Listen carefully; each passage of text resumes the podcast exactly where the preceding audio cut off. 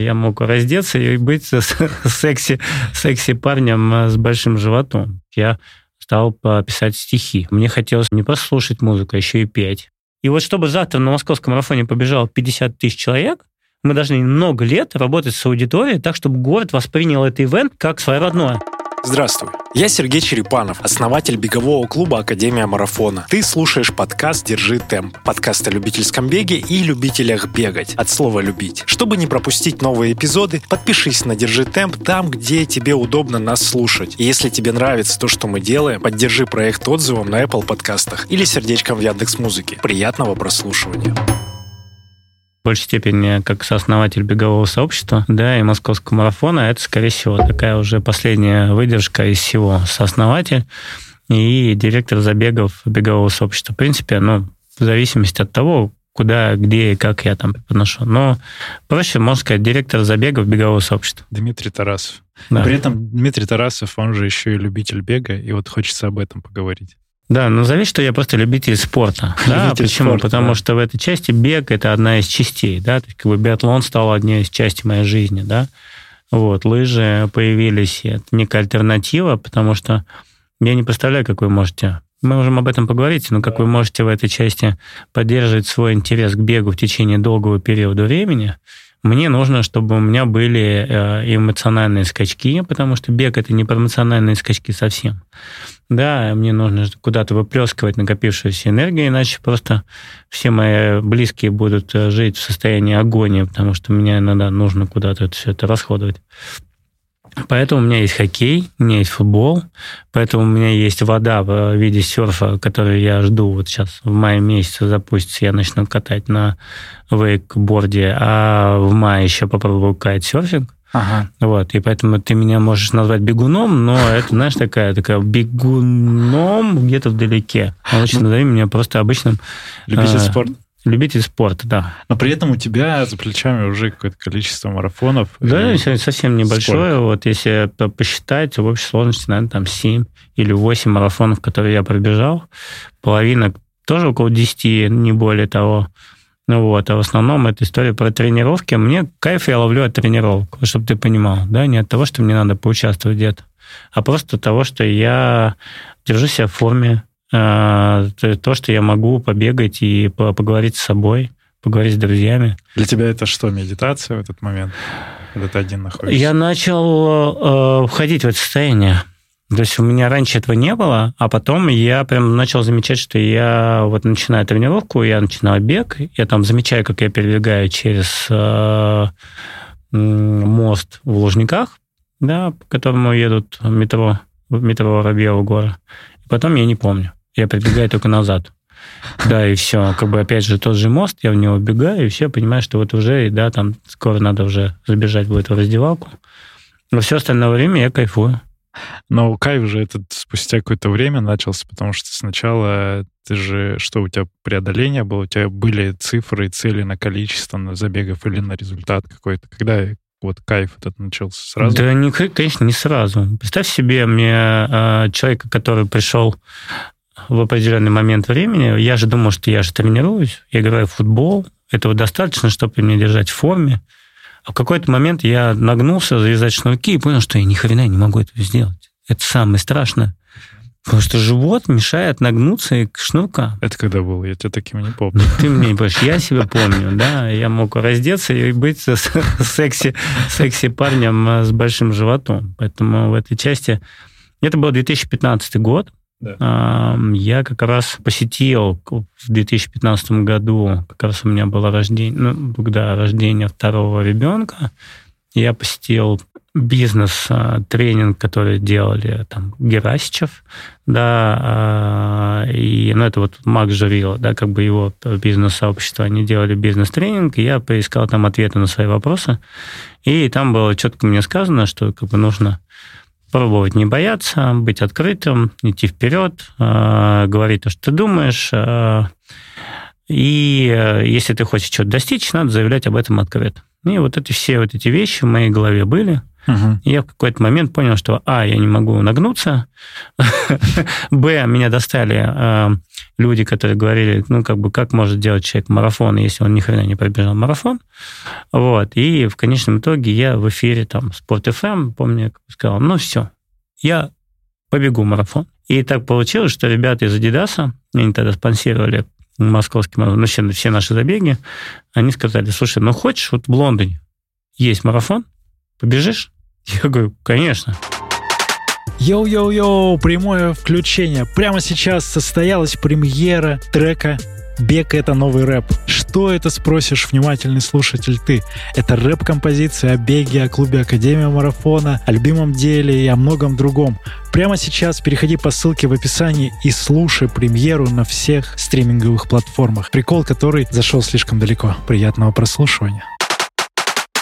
И я помню, как вот эти вот весь этот зимний период времени, человек, который не любил бег от слова совсем, преодолевал в снежных сугробах в минус 25, на некоторые дни, когда у меня были длительные, типа 25 километров, там какие-то 30 километров, я бежал, злясь на весь мир, да, но похудел за время подготовки на 13 килограмм.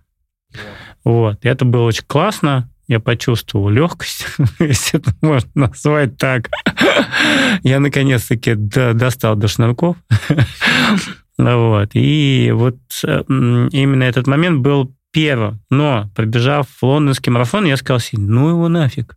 Кто придумал это все? Я причем, я помню, я бежал и говорил себе, кто этот дурак, кто придумал организовывать марафоны?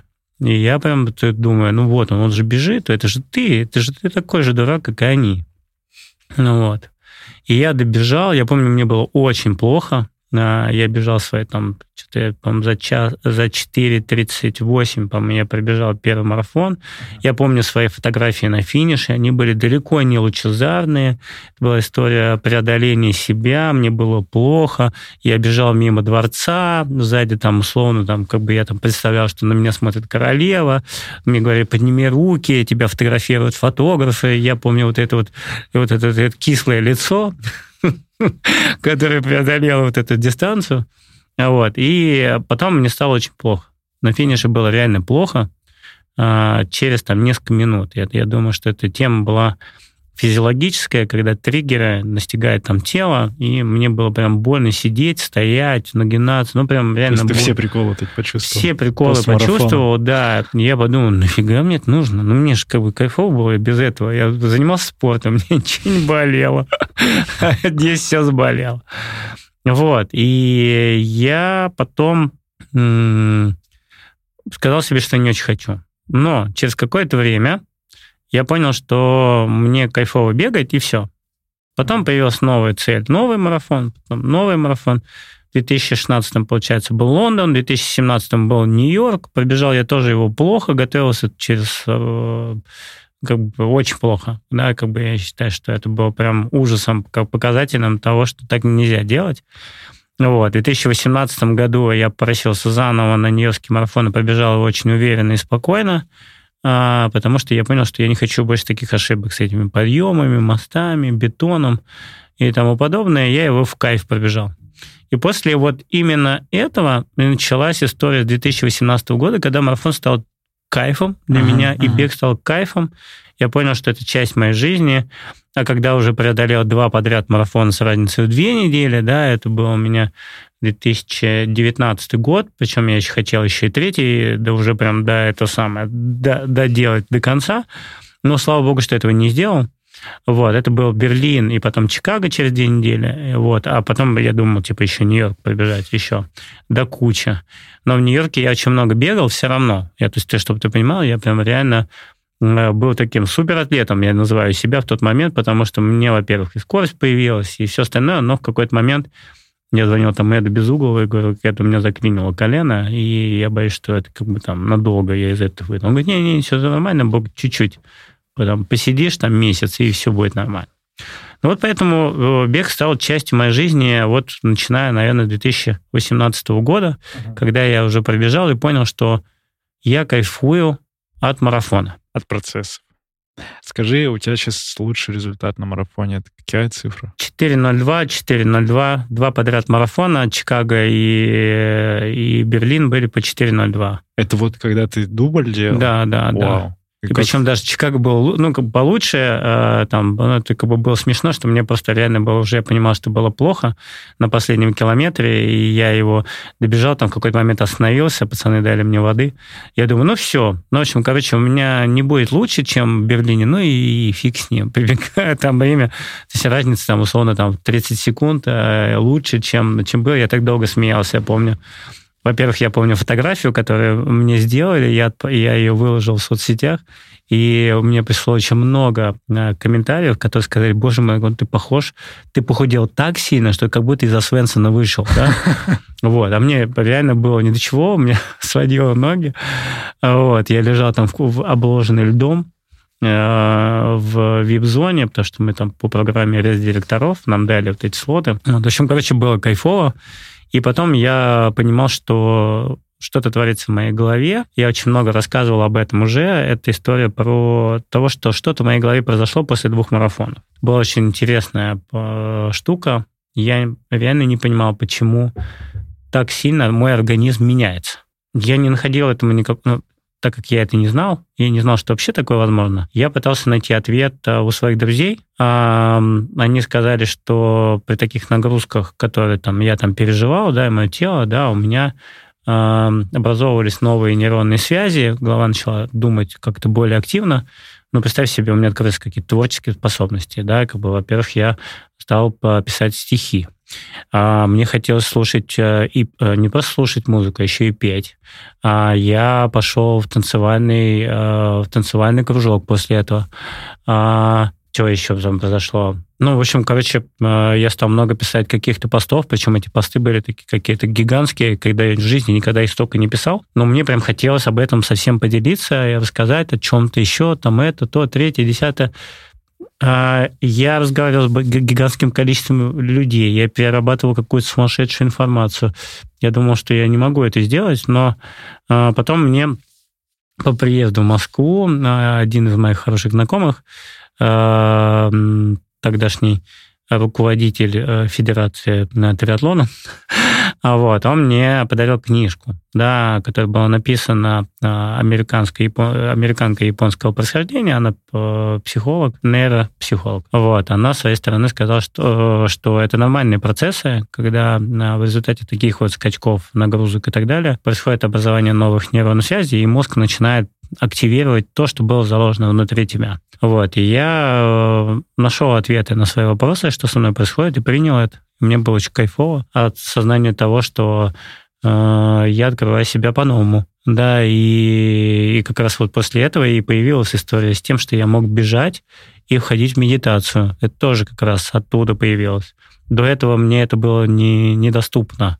Физические ощущения того, что я там медитирую на бегу. Да, э, потому что это всегда была история про тренировки, надо было пахать, а потом бац, я смотрю, как бы я бегу 20, э, там, не знаю, ну, я не как Миша Долгий, который там выбегает э, за хлебом и бежит 42 километра, да, как бы за самые длинные э, самая длинная булочная вдалеке находится у него в 20 километрах. Он туда-обратно. Нет, я не в этом ключе. Я Мишку очень люблю. А мы с ним очень дружим. И когда он просто рассказывает, и говорит, ну, я вот выбежал, я там типа вот 21 или там 42, я такой думаю, боже мой, какой ужас. Но у меня были моменты, когда я бегал на десятку, и мне хотелось побежать тридцатку. И это прям вот была история, то, что мне ничего не нужно было, я кайфовал от самой природы, от ощущений, от того, что я бегу по улице, смотрю на изменяющийся город, я его там где-то уже давно-давно не видел, э, какие-то направления выбираю. Это не значит, что я бегу по, по третьему транспортному кольцу. вот, но мне кайфово там от бега по набережным, да, и я вот как бы, и плюс мое любимое место это МГУ, и вот я кайфую от природы там. Это специальное включение с рубрикой «Держи темп рекомендует». Хочу вам рассказать, что совсем недавно вышел наш совместный подкаст с Дианой Демой, автором подкаста про питание и здоровый образ жизни. Называется он «Ешь, живи, готовь». Мы поговорили про взаимосвязь бега, питания и здоровья, обсудили тему бега и похудения, порассуждали про пищевые привычки и разные схемы питания. Ссылка на эпизод в описании. Также у Дианы вы найдете интересные выпуски про эмоциональный голод, о том, почему у многих не получается перейти на здоровое питание, как сократить бюджет на покупку продуктов, а еще про БАДы и витамины, а также про диеты, которые гробят организм.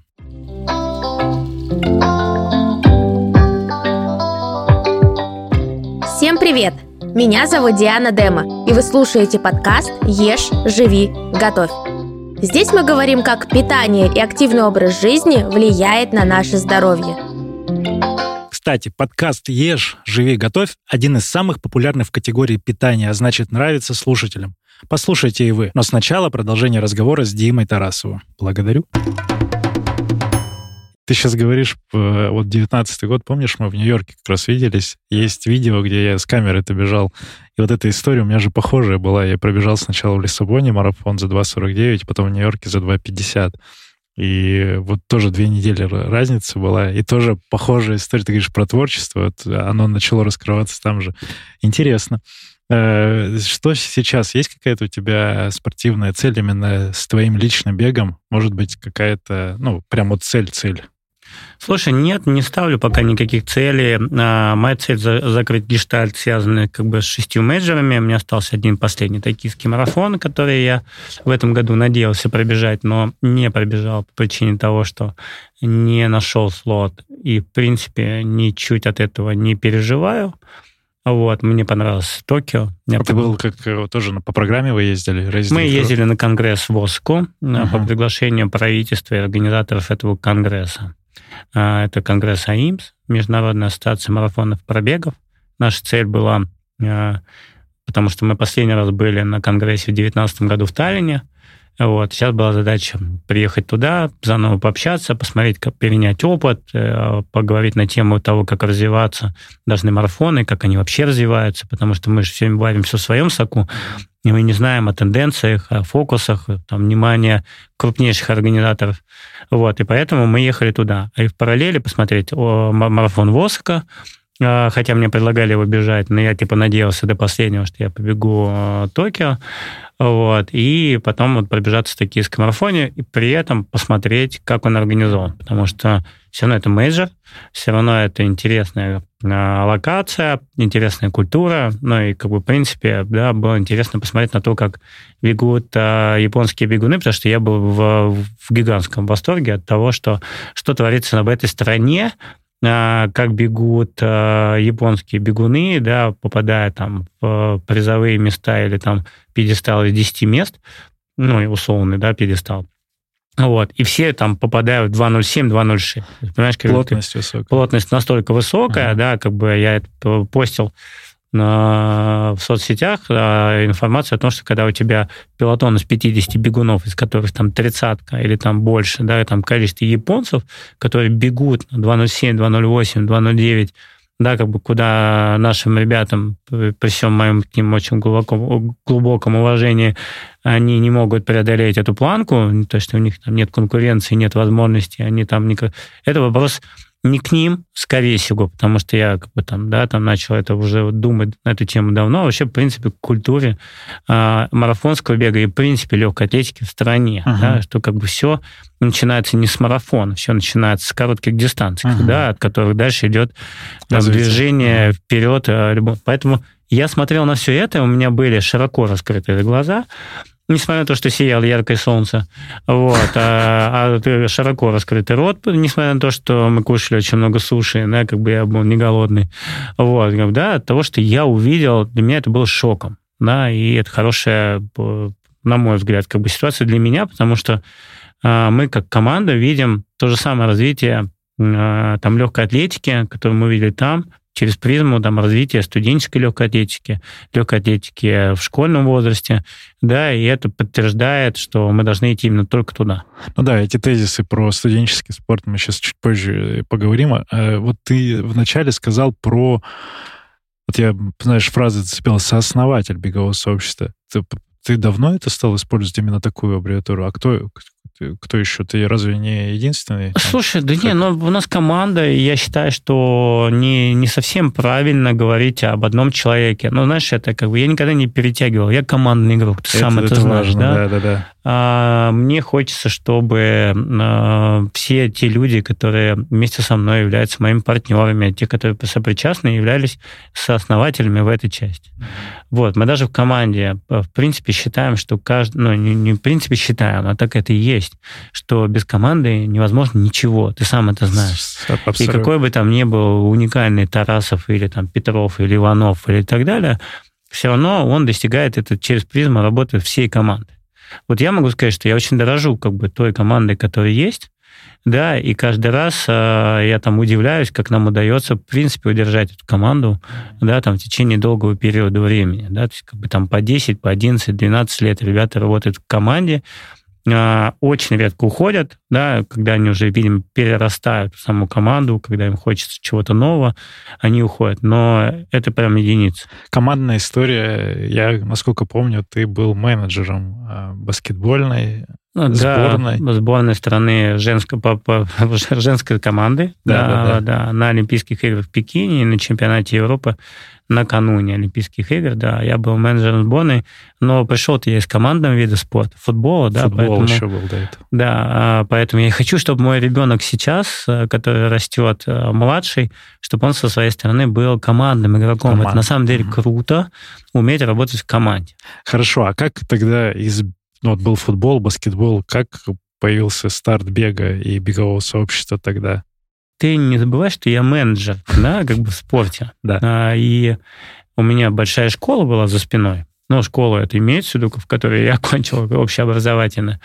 А, это и а, факультет менеджмента, да, управления. Потом, как бы, второе. Я попал сразу в спортивную компанию. Вернее, не сразу, а параллельно с этим я работал в Nike.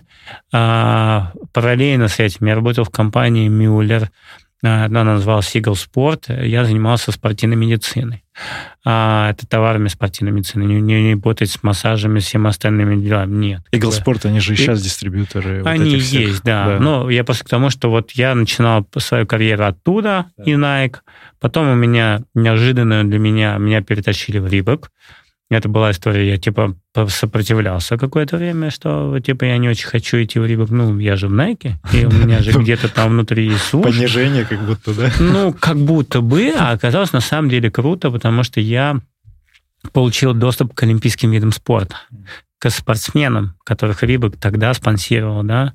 А, я а сборная России же была да, спонсируема Рибоком, да? Да, конечно, сборная России на Олимпийских играх. Последний раз это было там в 2000 если правильно, четвертом году. Да. Вот. И э, мы там готовили экипировку для гимнастов. Я там ездил а, в Соединенные Штаты Америки, когда мы там для гимнастов делали, разрабатывали концептуальную так, в том, чем Алексей Немов там выиграл олимпийские медали, да, там, и Свет Хоркина, вот, и наши э, художницы в том числе, потому что я отвечал именно за конкретное направление. Рибок спонсировал в стороне художественную гимнастику, спортивную гимнастику, вот, и, ну, для нас это прям было очень важно поддержать каждого из этих спортсменов, которого мы спонсировали, и федерацию. Вот, и они выстрелили на этой Олимпиаде. Помимо этого, Конечно, это доступ, в принципе, к, к людям, доступ, я так для себя называю таким словом, но это возможность общения с уникальными людьми, олимпийскими чемпионами, чемпионами Европы, мира, да, там, победителями в разных видах спорта. Это, это реально круто, потому что я был э, шокирован, что кроме футбола которым я увлекался. Да? Спорт что еще. еще вообще есть много чего интересного, и очень много есть людей известных, потому что футбол-то более раскручен с хоккеем, да, вот как гимнастика, да, там, другие виды спорта, бокс, там, фехтование, да, там, ну вот это реально тоже очень интересно.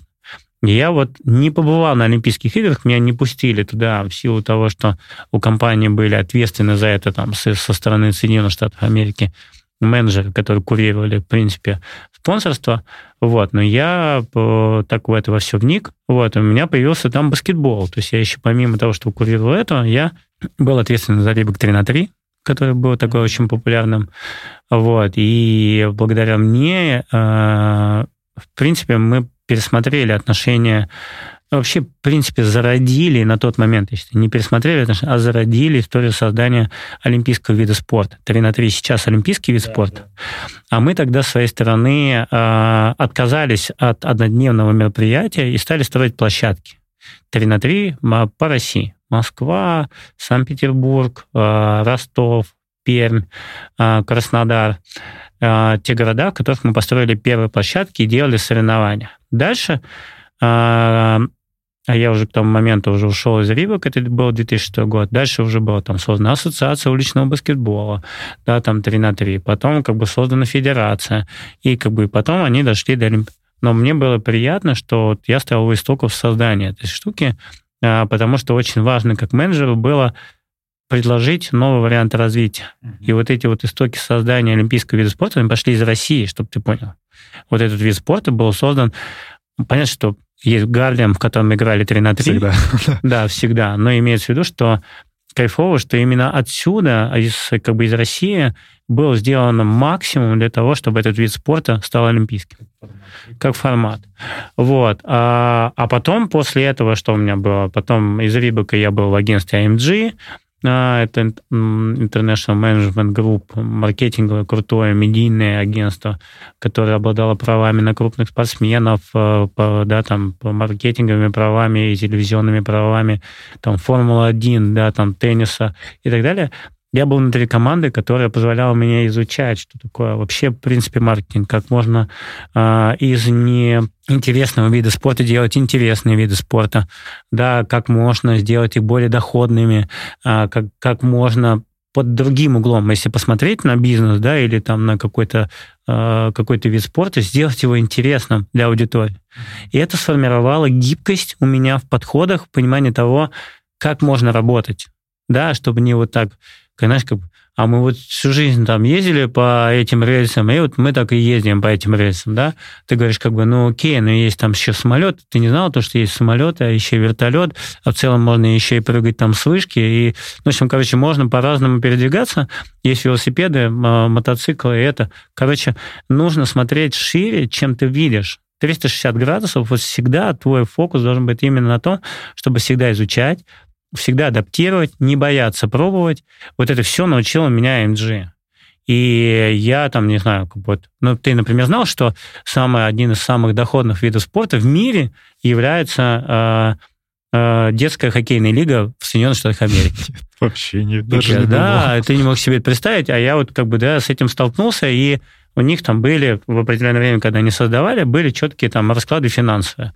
Когда у тебя есть понимание того, что расходная часть минимальна, Зато доходные от продажи прав на телетрансляцию, от, от продажи прав на билет и так далее максимально. Да, а все остальное, автобусы, там, да, там хоккейная форма, там, да, там катки, это все содержание муниципальное. Это вопрос только в том, как создать это все.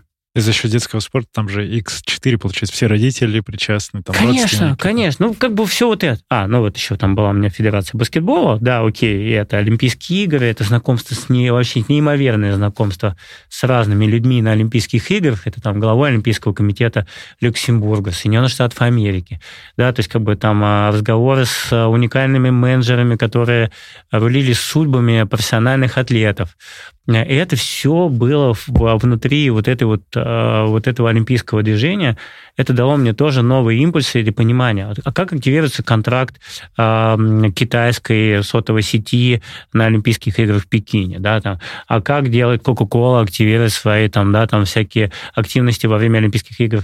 И это все очень уникальный опыт, потому что дальше вопрос – а, что ты из этого берешь для себя, что ты из этого берешь для бизнеса, что ты из этого берешь вообще в целом для того, чтобы насаждать свое собственное видение того, как дальше должно развиваться. Продолжение разговора через несколько секунд, а за подписку на наш телеграм-канал тебе плюс 10 к скорости. Ссылка в описании.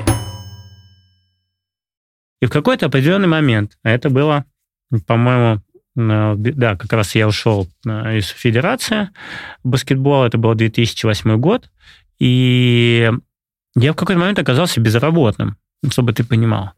И меня там сватывали в, в, в оргкомитет Сочи 2014, который в тот момент образовывался. Вот. Но я сказал нет. Я хочу работать самостоятельно.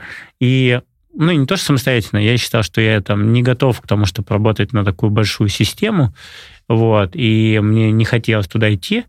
Я был как-то в стороне и не мог устроиться на работу, потому что, во-первых, позиция в спортмаркетинг директора и вообще человек, который отвечает за спортмаркетинг, она была неинтересна на тот момент, у нас это не было развито.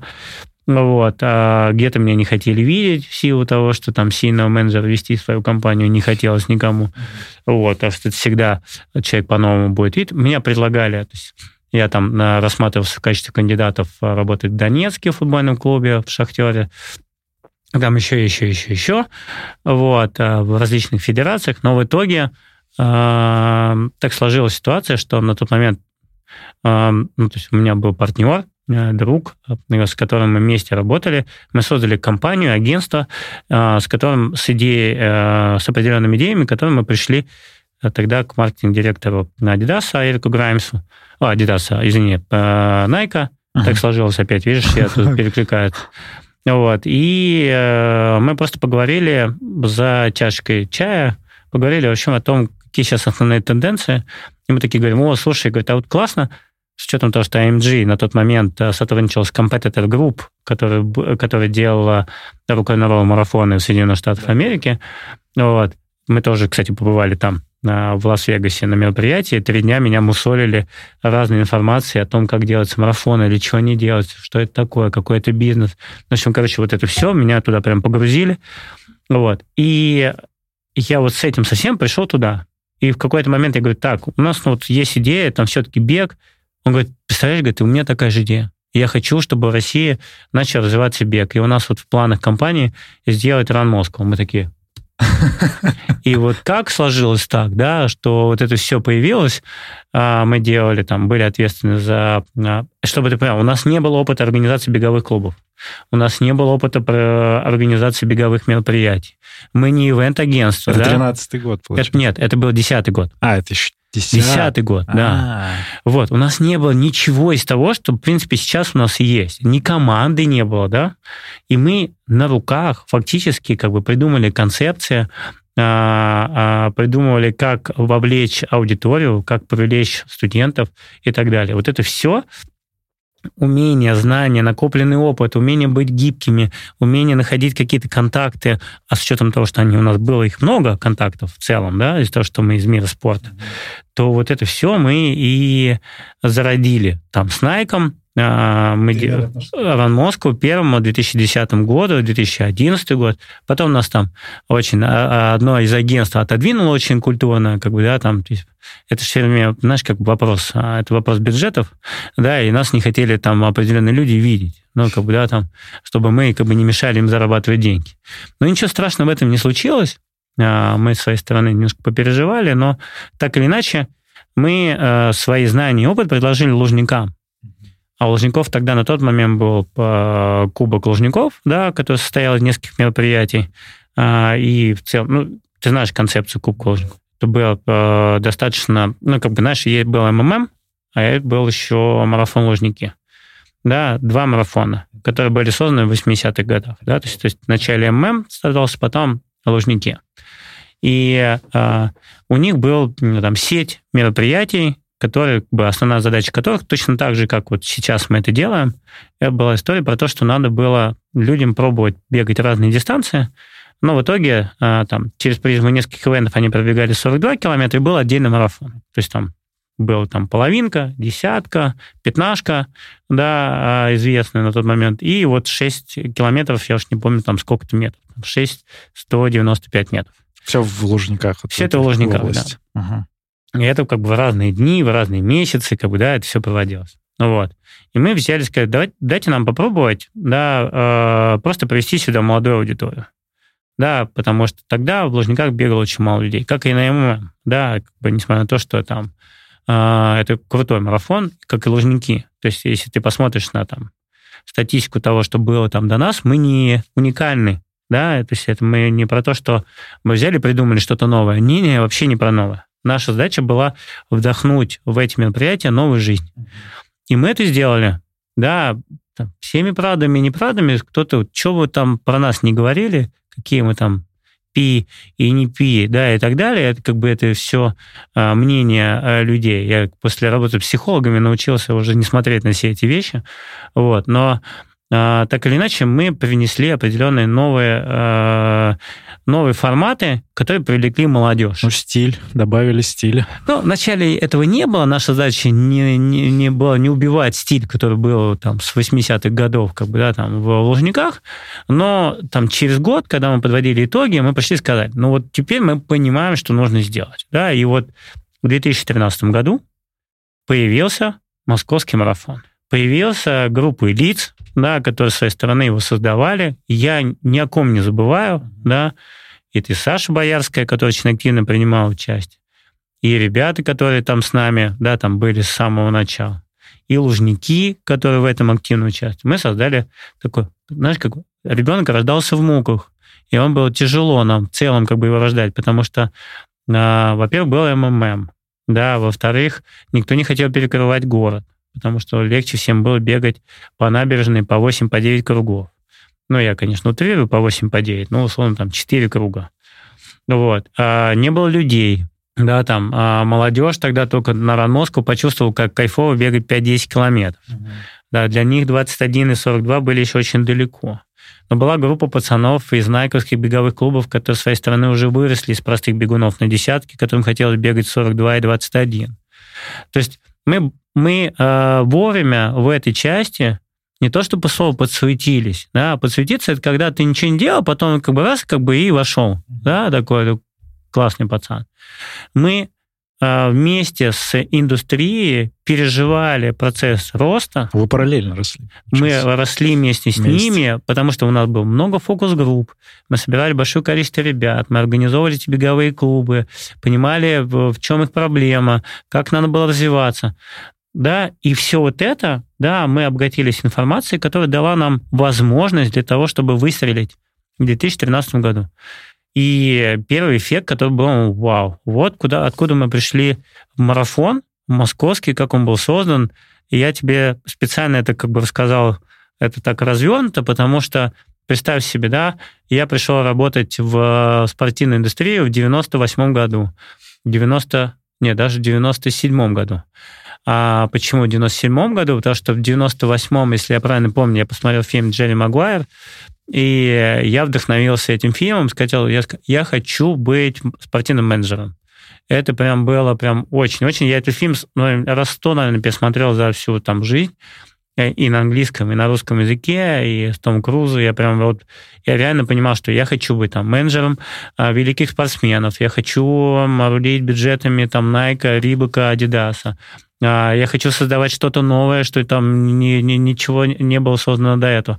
Мне это все было настолько интересно, что вот эта вся моя жизнь, карьера в спорте меня этому всему научила. То есть это вот прям фильм «Толчок», да, и вот считая с 98 -го года я планомерно шагаю. В 2001 году там у меня был, э, то есть 98 год Nike, 97 Мюллер, Eagle Sport, 2001 Reebok, 2007 сборная ING 2005, и потом там много-много лет, 2007-2008 сборная, 2010 уже, вот считай, как бы бег, да, считаешь, уже, уже 13 лет да, физически в беге с первой моей поездки в Лас-Вегас на рок-н-ролл марафон.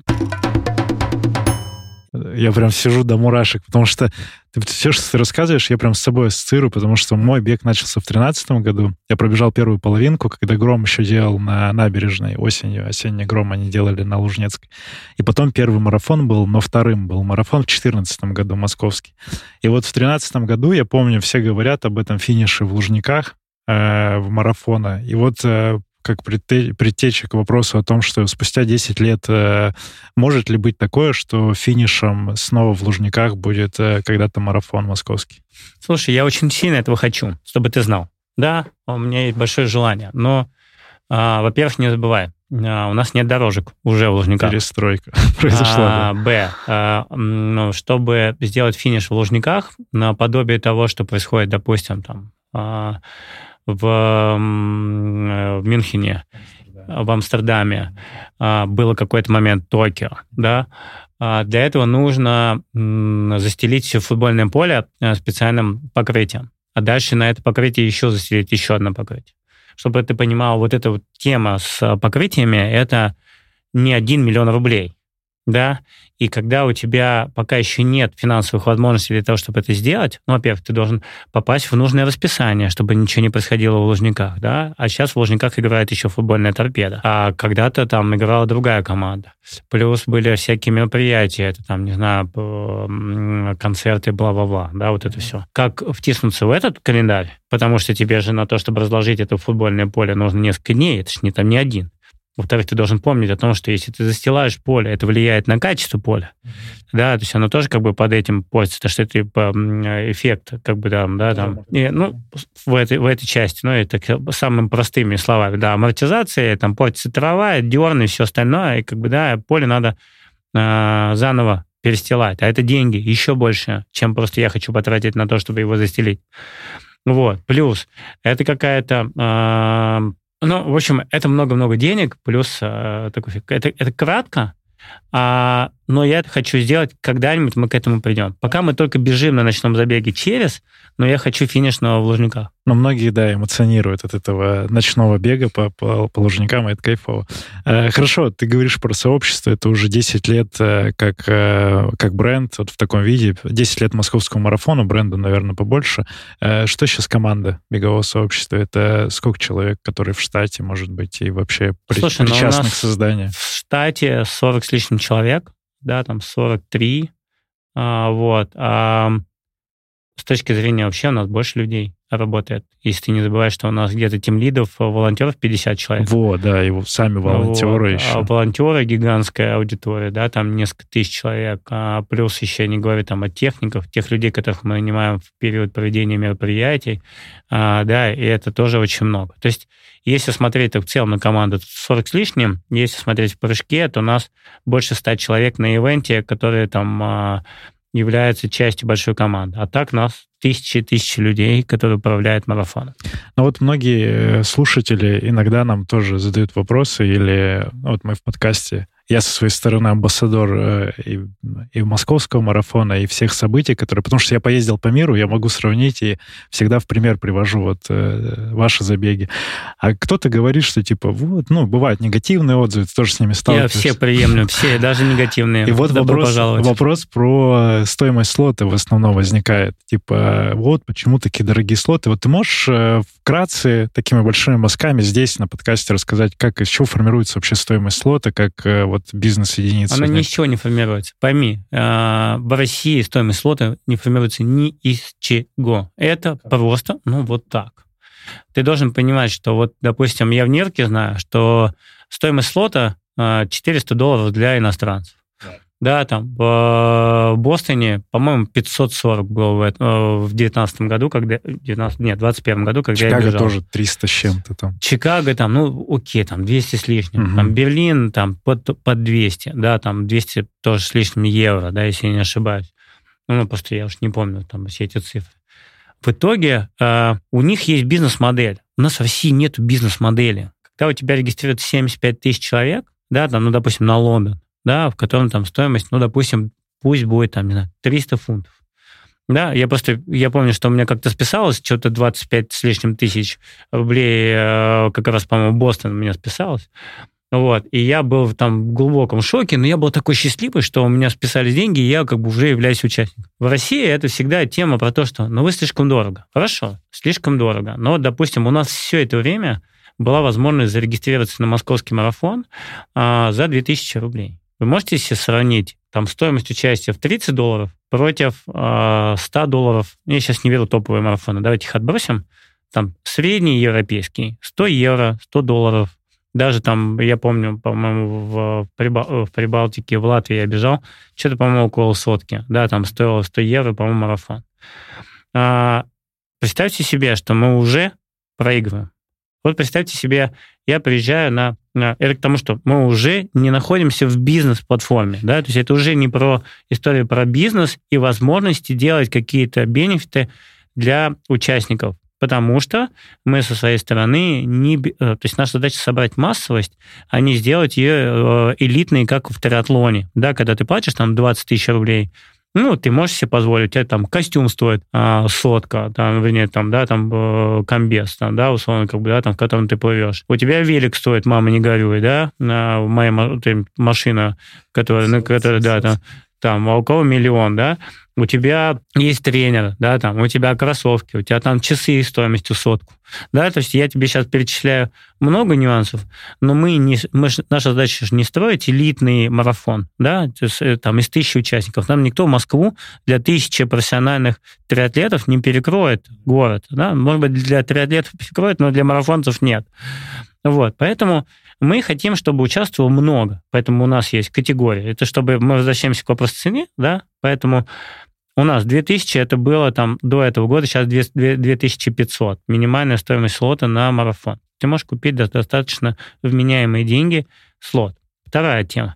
У нас есть очень много э, бесплатных слотов, которые мы даем э, инвалидам различных групп. У нас там есть инвалиды по зрению, по слуху, у кого-то нет конечности у ребят, у кого-то еще какие-то разные виды инвалидности, которых мы даем бесплатно эти слоты.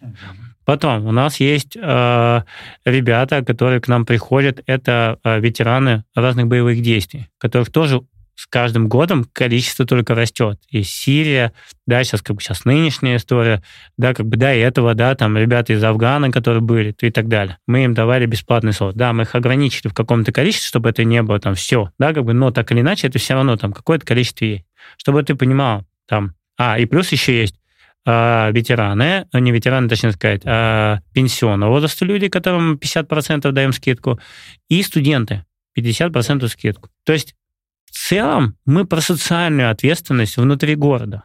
А теперь давайте вернемся опять к тому, что думают про нас, глядя на наши цены, наши ребята из-за рубежа. А мы встречались, на, когда мы хотели работать с крупнейшим мировым агентством по привозу ино, ино, э, иностранных бегунов. Это рынок большой, 10 э, миллионов человек, которые путешествуют, бегают, разные ивенты.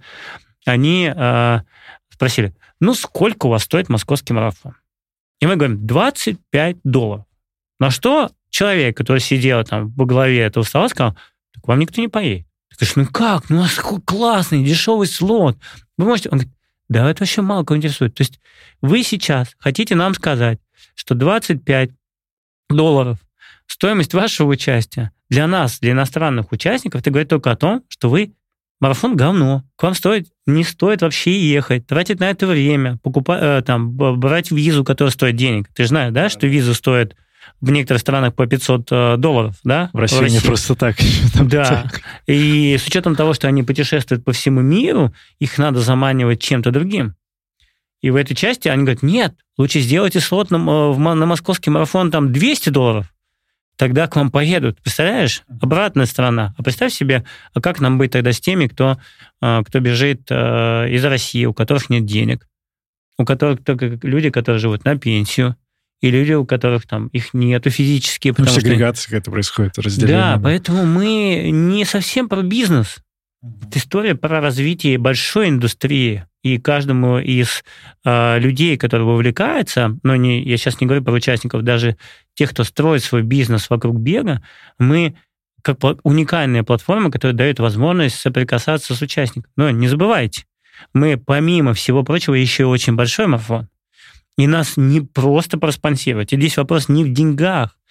Мне все время говорят, вот у Миши Долгого, там у вас... Это, я, опять же, не, не то, что я там против Миши, это я просто про то, что как сравнить. Да, когда приходит компания и говорит, вот мы Мише Долгому дали, а, там, вложили в пакеты, а, в пакет участника, там, не знаю, морковку, а, там, сок, а, там, а, снеки и все остальное, и у него такой классный пакет. Я говорю, чуваки, классно, у нас 30 тысяч. А у него тысяча. А у него там 5, да, условно, там 6. Ну окей, 6. Но, блин, когда компания к нам приходит, она уже понимает, что они уже в шоке от количества задач, которые им нужно сделать, от количества продуктов, которые им нужно найти, а это все деньги. Это не история про то, что э, когда ты даешь марафону деньги, и э, он заработал да? Нет, мы все равно все это вкладываем. А представь себе, они принесли продукт, а все считают, ну это же все равно как бы продукт, это же не деньги. Ребят, для, продук... для компании, которая дала нам этот продукт, это тоже деньги. Это тоже маркетинг.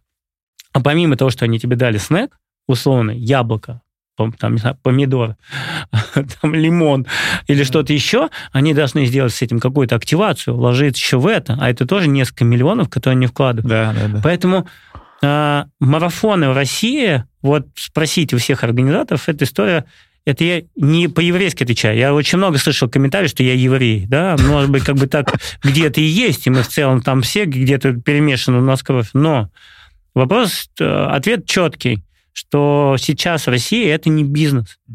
Он может датироваться государством, и в этом нет ничего такого. Вот когда мы перейдем на отношение 200 долларов и 300 долларов за марафон, тогда можем сказать, что мы, наверное, как бы придем к ситуации бизнеса. Вот. У нас нету спонсоров, таких как uh, New Balance в Нью-Йорке. Я вот все время говорю, New Balance 100 миллионов 10 лет. Я прошу прощения, у нас кто-нибудь 100 миллионов долларов даст здесь? Ай, бог, миллион рублей. Это у них контракт такой на 10 да, лет для да, марафона? Да. Вау. Представь себе, это Вау. не марафон. Они подписали все ивенты, которые делают Нью-Йорк Road Runners. А, всю серию. Ага. Да, на территории Нью-Йорка. Вау. Вау. Вот видишь, я вау. А я прихожу условно в Nike, а Nike говорит, ну, ну, 3 миллиона рублей. Футболку. Ну, там, футболку. Да, для них это тоже деньги. Но это не 10 миллионов долларов. Да. И мы, правда, еще не Нью-Йорк. Да? да, как бы это опять же как бы возвращаясь к этому. Я надеюсь, тут э, вот единственные комментарии, наверное, такие возникают у людей, кто в самый последний момент покупает без всяких там э, скидок и да всего нет, прочего. просто мы находимся ментально в государстве, где все эта тема обесценивается, да. потому что все считают, что все всем должны. Должны, да. Я не говорю про всех. Я говорю, есть просто когорта людей, которые с своей стороны считают, что как бы этого не должно быть, а у вас есть дотация, а вы, у вас есть вот это. Ребят, вы просто никогда не делали у вас от слова ничего. Посчитайте свой бюджетный перелет. Вот я сейчас а, с детьми хочу поехать в Египет, да, как бы для того, чтобы просто перелететь. Я не могу перелететь прямыми авиалиниями, э, да, там, и стоимость перелета через Турцию стоит сумасшедших денег. Ну, представьте себе, я медали себе не могу привести спокойно. Да, это вот вопрос о том, что как бы как, как меняется мир, рынок и все остальное. Посчитайте Поэтому собственный бюджет в течение собственный месяца. бюджет и поймете, что как бы да, ну да, вот мы, ну мы вот, например, там все, все говорят там про волонтеров. Ну, волонтеры же бесплатно работают, ты говоришь, да, но, всегда есть но. А в бюджете расходов всегда есть одежда, да да, там, не знаю, там накидка, да, которая там находят, там, да, там футболка, да, там а, еда, потому что мы должны накормить а, их, да, а, как бы, ну, какие-то вещи, которые мы должны для них сорганизовать. Это все равно расходы. Да, они не прямые для участников, но они косвенные для них, а для нас они прямые. Ну, то есть очень не нравится, когда э, ребята, не извините меня, слово дилетанты начинают говорить о том, какие мы там, не знаю, как бы там жиры бесимся. Не бесимся мы жиром. Поверьте, от слова совсем. Возьмите Мишу Громова, я очень, очень уважаю его. Возьмите ребята из Зелоран, да возьмите кого угодно по, э, из нашей индустрии, вы не увидите, ну, может быть, только э, моего многоуважаемого руководителя Кавказ Рана, который едет на большой машине, да, вот. Но в целом у нас у всех ты просто энтузиаст, ты по да, большей части. Да, по большей части, да. Вы можете мне не верить, но вы в целом поймете, что когда первым делом у нас в компании во времена пандемии стоял вопрос, что лучше сделать, ремонт в офисе или, или сохранить деньги для того, чтобы сохранилась команда, мы выбрали сохранение команды. И представьте себе, у нас за там, 7 лет или сколько мы там, 6 лет нахождения в офисе, мы ни разу там не делали ремонт. Вот сейчас у нас первый раз, когда мы сказали, что так дальше нельзя, потому что ребята проводят столько времени компании, что нужно потратить на это. Но это, опять же, 100 тысяч рублей. Не было. И не такое, что типа каждый месяц делать. И не, и не из золота сделанное все, понимаешь? Вот, поэтому Дим, вот... я все, я тебя прекрасно понимаю, я абсолютно, ну, даже понимая, делая, знаешь, наши любительские внутри клуба какие-то организовывая мероприятия небольшого формата, там, на 50-100 человек, я уже понимаю, что такое ого, и уже там бесплатно в какой-то момент не получится это делать. Ты сказал про волонтеров. Все-таки хочу вернуться к теме болельщиков, потому что в прошлом году очень сильно подсветили, ну, вообще в целом, благодаря э, и инициативе тоже Московского марафон бегового сообщества, вот эту тему с болельщиками. Как в этом году, как десятилетие, будет ли что-то еще подобное развиваться, как точки болельщиков, какие-то подсветки еще дополнительные? Слушай, ну вот да, а, я все время меня спрашивают о том, как я вижу развитие страны и вообще в целом как бы развитие марафонского движения, да, я вижу его не через призму того, чтобы государство дало на это больше денег. Я, да, я вижу это через призму того, чтобы мы научились работать с аудиторией. Это нужно научиться делать всем. А это научиться нужно делать ребятам, которые проводят КХЛ, ребятам, которые проводят РПЛ, ребятам, которые занимаются организацией э, соревнований по гимнастике и так далее. Почему? Да, важно чтобы, ну просто как, как действуют спонсоры? Я был со стороны спонсора, который давал деньги, да. Мы оцениваем аудиторию позиции количества контактов. Ну, как вот медийное агентство приходит, говорит, а вот там миллион долларов выкидываем на рекламу, на там, на, на, во время там телевизионной трансляции. Почему? Потому что у тебя покрытие. Какое количество показов, количество контактов, они это оценивают там, каждый вот этот контакт, они оценивают там какое-то количество денег чем ниже стоимость контакта, тем выгоднее является это вложение.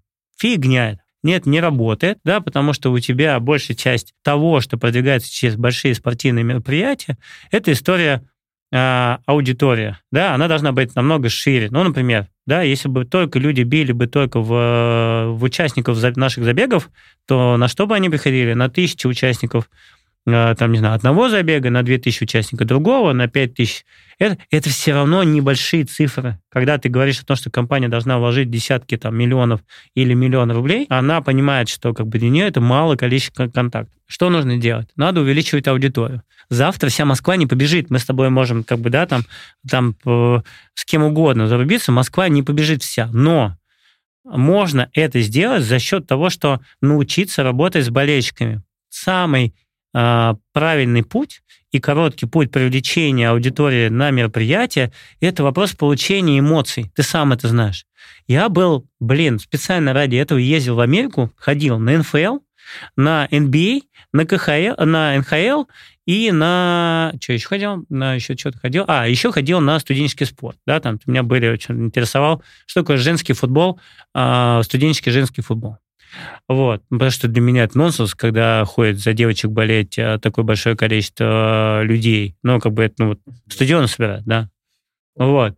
И я хотел посмотреть уникальность этого чуда, почему это делается. Я могу сказать, что причин, почему такое происходит, много. Но главное из них, если говорить, допустим, на ситуацию, допустим, NBA и НХЛ или там НФЛ, это история работы с болельщиками.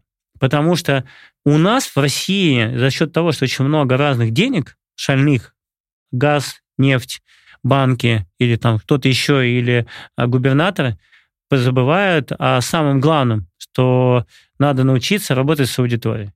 И вот мы сейчас считаем, что самый короткий путь привлечения участника на мероприятие – это получение эмоций во время боления да, когда ты можешь понять, что такое классно выходить и поддерживать. Я сам через это прошел. Mm-hmm. Я сам знаю, как классно выходить и болеть на улице города. В Нью-Йорке, в Лондоне и так далее. Этим уже никого не удивишь. Я вот сейчас приехал на конгресс АИМС, они говорят мне, ну как вы видите свое развитие? Я говорю, работа с болельщиками. В смысле? И я говорю, ну так вот, у меня студенческий спорт, я работаю с болельщиками. То, что у вас создано, у нас еще нет. Они говорят, ну как бы это ненормально. Я говорю, да для вас ненормально, потому что у вас культура сформирована. Ну, например, а в Венгрии еще не сформирована культура. А там ребята в Белграде тоже не сформирована культура. Мы так или иначе понимаем, что нам нужно это менять. И вот чтобы завтра на московском марафоне побежал 50 тысяч человек, мы должны много лет работать с аудиторией так, чтобы город воспринял этот ивент как, блин, свое родное, как часть себя, которая выходит, ну, если я сегодня не бегу, то я сегодня болею. Или если я сегодня не бегу, но завтра я точно побегу. Да? Вот это все а, мы к этому и пришли. И поэтому разработали программу. На первом этапе нам помог Стась, который с своей стороны был рупором в социальных сетях. Да, потом мы это взяли как бы и а, развили на московском марафоне. Ну, классно же было. Мы же посетили не только бегунов и беговые клубы, мы посетили кафешки, мы посетили корпорации, мы посетили... У нас впервые за все время э, было более 50 точек поддержки на дистанции. Это реально было круто. Уверен, что в этом году а, кстати, партнерами этой штуки был а, Яндекс.Го, который сделал медали, сделал там акцентированное внимание на а, данной программе болельщиков, который помог нам там с координацией.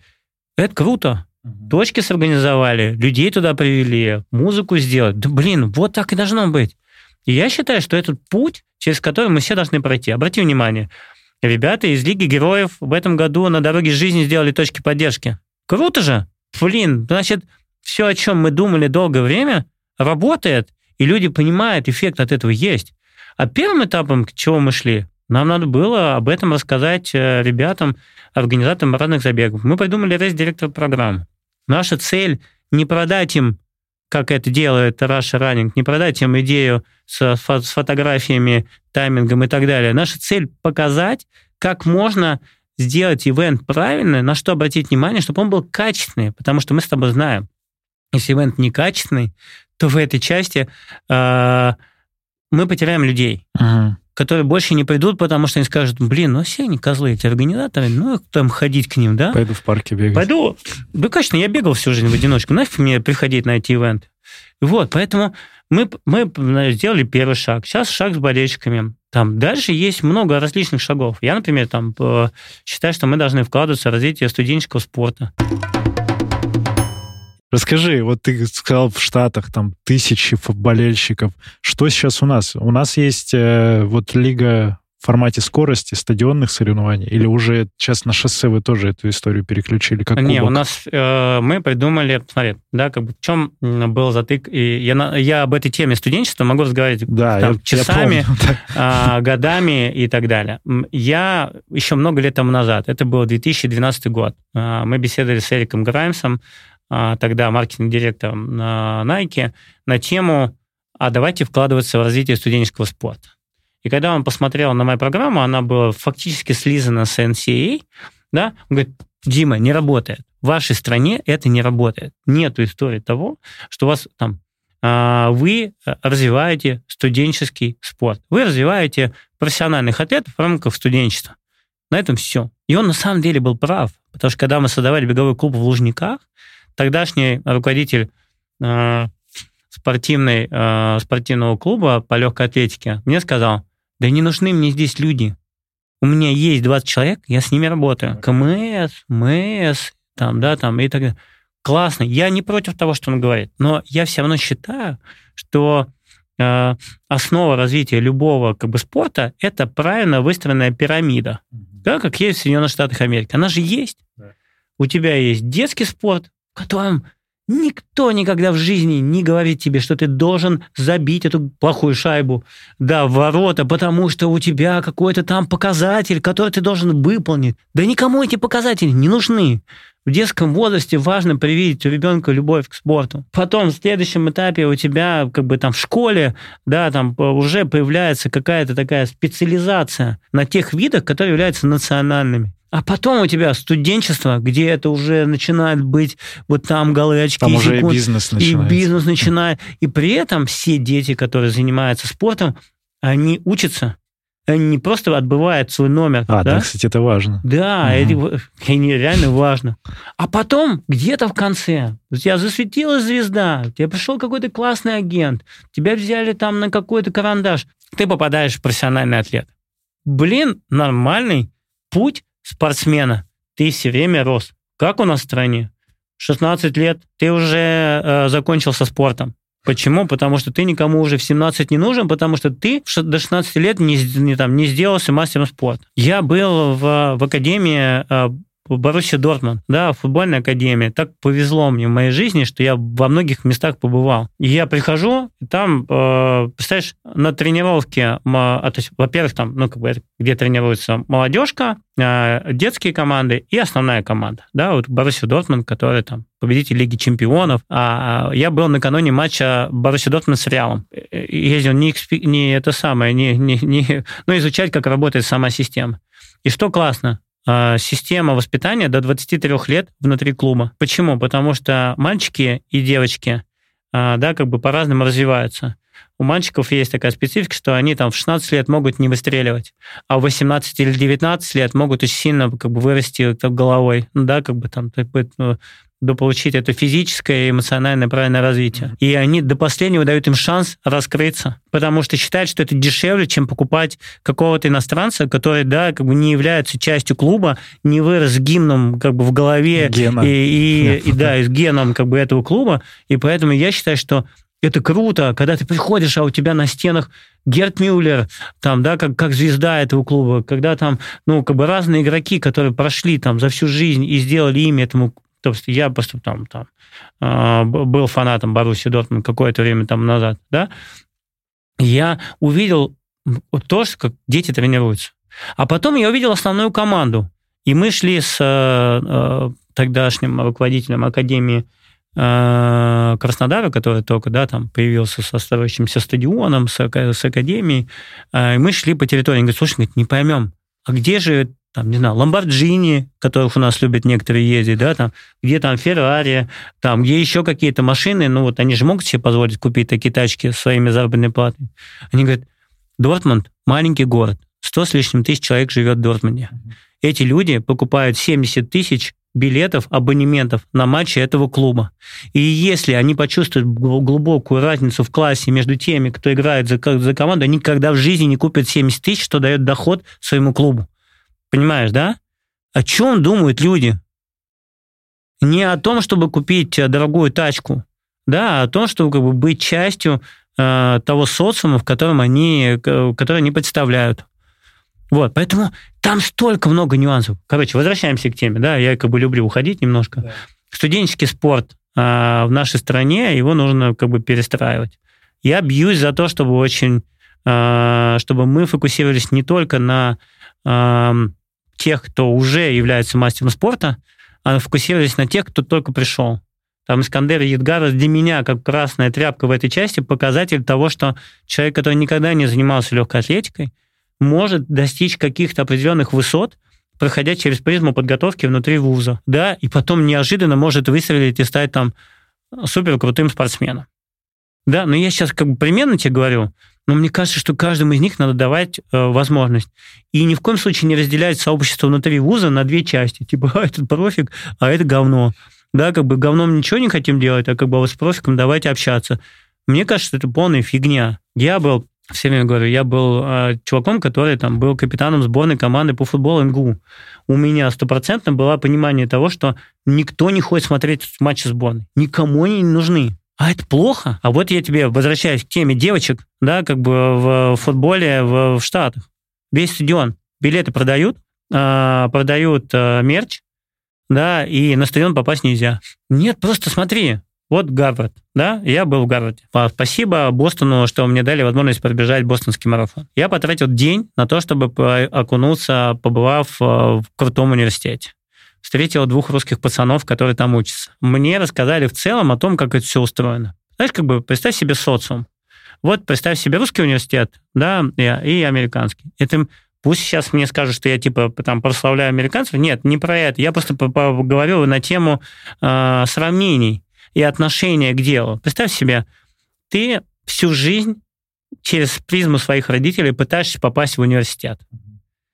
Тебя к этому готовят ты, ну, как бы, да, американская система образования, история с тем, что есть начальная школа, потом есть средняя школа, там, да, и high school, где идет уже специализация, да, начиная со средней школы, да, и дальше, как бы, ты понимаешь, какой университет ты хочешь пойти, а если у тебя еще какой спортивный навык, ты понимаешь, кто за тебя уже борется, потому что ты крутой чувак, и тебя хотят заполучить. Ты всю жизнь туда стремишься, родители тебя туда пихают, условно говорят тебе, что они, потому что выросли с этим значком, да, этого университета. Ты туда попадаешь, ты живешь в большом социуме, где для тебя делают очень многое. Кампусы, спорт, это, то, третье, десятое. Ты потом заканчиваешь университет, да, получаешь образование, ты попадаешь в тех, кто закончил университет. Это называется некая школа выпускников, там, выпускников Гарварда, да, там. Люди, которые встречаются, обмениваются информацией, помогают друг другу устроиться на работу, бла-бла-бла. Ты заводишь семью, у тебя появляются дети, говоришь, о, блин, а еще классно, я хочу так, чтобы мои дети учились в моем самом университете, потому что он мне дал многое,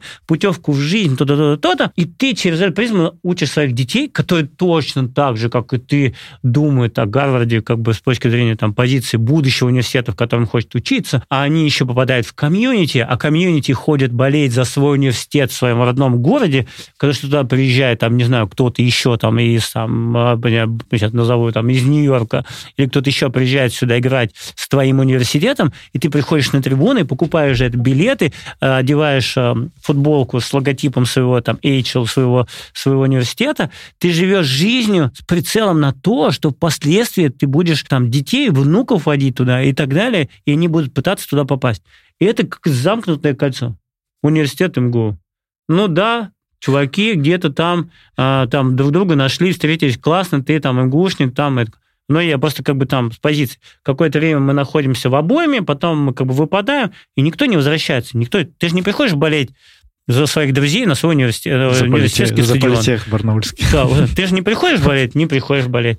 И никогда уже не интересуешься, потому что он уже не в твоей системе координат, в своей системе ценностей, а там эта ценность создается. И вот это все и создает ценность твоего бренда, э, ценность вуза как бренда. И вот это все как бы формирует культуру того, что все люди стремятся попасть туда-то, там быть и быть. Потому что город и вуз, да, хотя там в Бостоне находится много вузов, ты сам знаешь, да, это не единственный, но этот типа очень крутой. И в него попасть, там мы пришли там, а у нас там а, там президент а, Соединенных Штатов Америки заканчивал. а ссылаются. Там да, они ссылаются, ага. у них это прям какой-то ужас. Вот, я к этому. Систему образования поменять надо. Да не система образования. На самом деле надо просто прийти... У нас на самом деле хорошее образование. Вопрос в другом. Что надо поменять систему ценностей. Мы не должны развивать студенческий спорт только ради результата на универсиадах. Мы должны просто поменять его, потому что нам важно, чтобы все дети, которые учатся в университете, да, занимались спортом. И не важно каким, важно, чтобы, ну просто ты сам знаешь, как только у тебя в пирамиде в твоей будет э, определенная масса людей заниматься спортом, ты так или иначе, она из себя вытащит тебе на поверхность тех уникумов, которые будут показывать результаты. Но просто если нету этой основы, то тебе некого вытаскивать.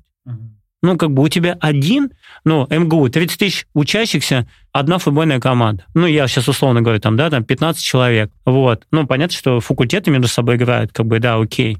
Но в целом, представьте себе, 30 тысяч, а стадион, а, ну, пусть он там полуразрушенный сейчас, но собирал бы на трибунах 5 тысяч человек. Ну, это же круто. Из 30 тысяч участников, ну, учащихся, 5 тысяч на стадионе. Блин, да все, уже тусня, уже ивент, уже все. А так там есть гандбол, баскетбол, волейбол. Да пипец как круто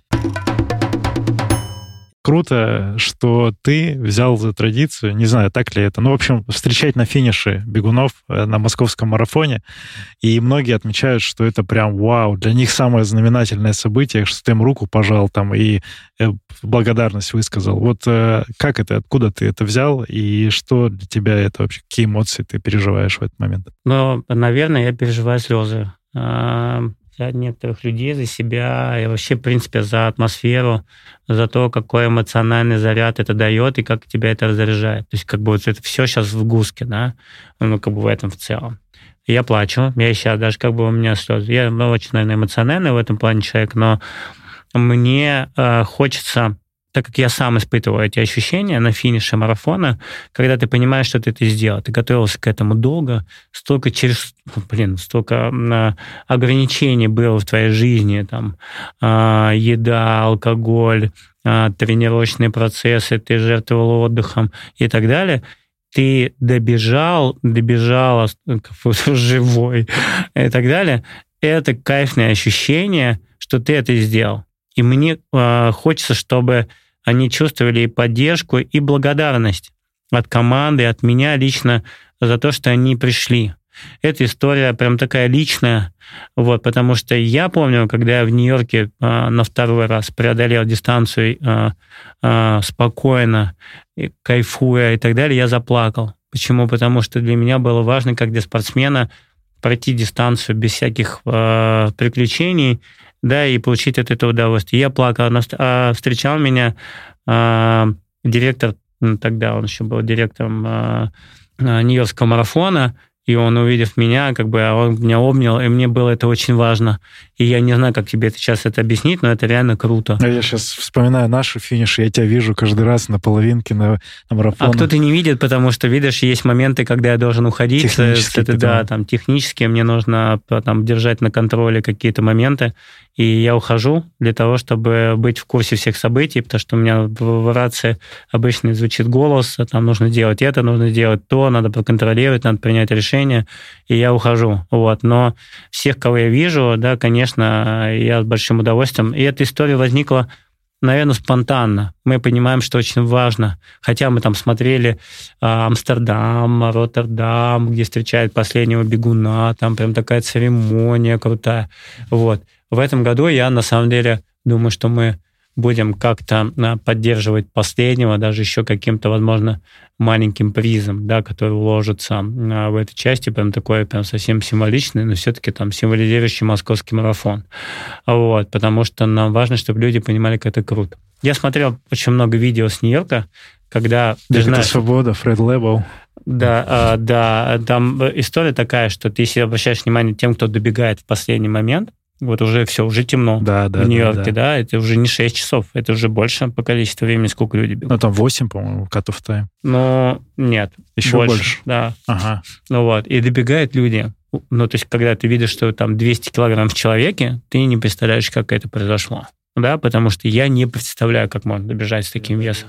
Это преодолеть себя. Я помню, выкладывал видео девочки, которая бежала и ела и говорил, как круто бежать марафоны. Она ела шоколадки, что-то еще, у нее там много чего. А, она была среди последних, кто, кто вбегал в финишный створ. И мне показалось это очень круто, что ее поддержали. Очень круто, что она была частью и почувствовала себя частью э, ивента. Это говорит только о том, что она потом придет на, на марафон болеть. Она будет его самым ярым болельщиком и будет поддерживать всех тех, кто побежит потому что она часть. Она не, не чувствует, что ее выкинули да, из, этого, из этой обоймы, и она никому не нужна. А вот типа последняя вот так. Нет, вот поэтому мы и хотим, да, чтобы те, кто даже эмоционально, может быть, там ему тяжело было и так далее, чтобы он почувствовал нашу поддержку. Ну и мое присутствие там именно для этого. Ну и плюс я чувствую ответственность за каждого, кто там есть.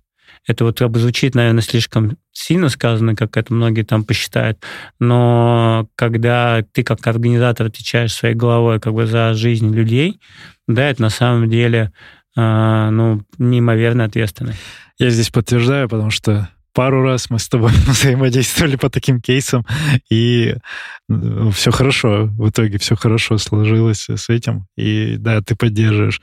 Финальный такой риторический вопрос. Дим, где ты вот эти 10 лет находишь силы вообще на все это? Так как я знаю, что и стать э, московским марафоном как мейджором твоя мечта, и вообще там привести, вот сделать это топовым событием, разные события, вот где? Где находить, где брать силы? Я задаю себе этот вопрос последний год.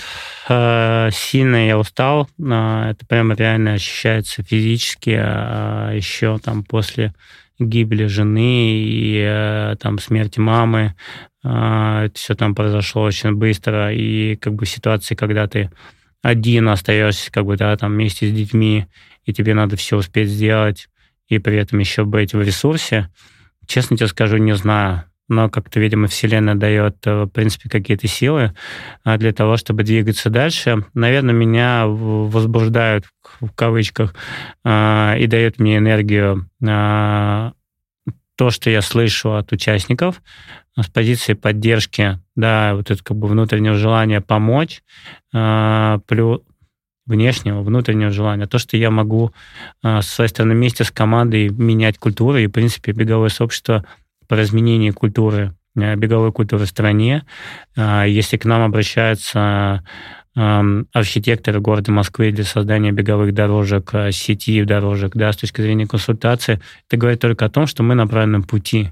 Да, и в ситуации со студенческой лигой, студенческим кубком, который там себя вмещает там 5 этапов, 23 вуза в этом году, в следующем 30 вузов, да, там в Москве. Это говорит только о том, что мы на правильном пути, и вот это все и дает энергию. Но, честно тебе скажу, я не знаю, как Фред Любого, а я последнее, чтобы ты знал, вот у меня тот год был, когда я реально смотрел два раза подряд фильм про Фреда. Uh-huh. Я, мне было очень важно понимать, как он думал, когда он создавал что-то, как он думал и что он делал, а, чтобы держать себя в ресурсе, что как он мыслил, но потому что это реально непостижимо, как человек менял культуру бега, да, там в Нью-Йорке, в городе непростом, да, как бы объединяя, да, да, да, там районы. Я же тоже какое-то время, много лет тому назад, типа говорю, о, блин, ну вот я сейчас расскажу всем, э, и это будет использовать. Да, мне пофигу. Вот сейчас я уже точно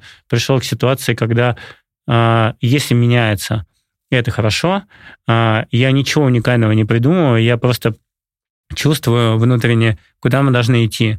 И моя задача всех, всем об этом рассказать, чтобы эффект вин-вина был достигнут намного быстрее, чем я там бы это делал бы в одиночку. Поэтому я думаю, что вот это все и дает мне энергию. Дим, благодарю, что доехал. Я люблю тебя и признателен за все, что ты делаешь, в том числе благодаря тебе и команде. Вот и мы делаем то, что мы делаем с Академией Марафона и вдохновляемся этим. Спасибо. Спасибо вам большое. Но на самом деле мне хочется, чтобы все не бросали бегать, а даже когда бывают трудные минуты, находили в себе искорки, которые бы разжигали это пламя. Вы сами знаете, насколько это важно выходить, а даже если очень плохом настроении, а в конце вас ждет приятное ощущение того, что вы сделали это. Да, и внутри вас живет большой огонь. Десять лет. Ну что ж, все увидимся и на забеге апрель, потому что этот выпуск выйдет э, перед забегом апрель в начале сезона. И э, на московском марафоне на финише с тобой обязательно обнимемся. Так и есть. Спасибо. До, до встречи. Э, Сергей Черепанов, подкаст «Держи темп». Услышимся на пробежке. Пока. Благодарю, что дослушал выпуск до конца. Если тебе понравился эпизод, напиши об этом в нашем телеграм-канале. Оставь комментарий на ютубе или отзыв в Apple подкастах. Это важно, потому что каждая оценка и комментарий помогают услышать подкаст большему количеству людей. А благодаря обратной связи от слушателей мы можем делать «Держи темп» еще лучше и интереснее. Спасибо, что ты с нами. Услышимся на пробежке.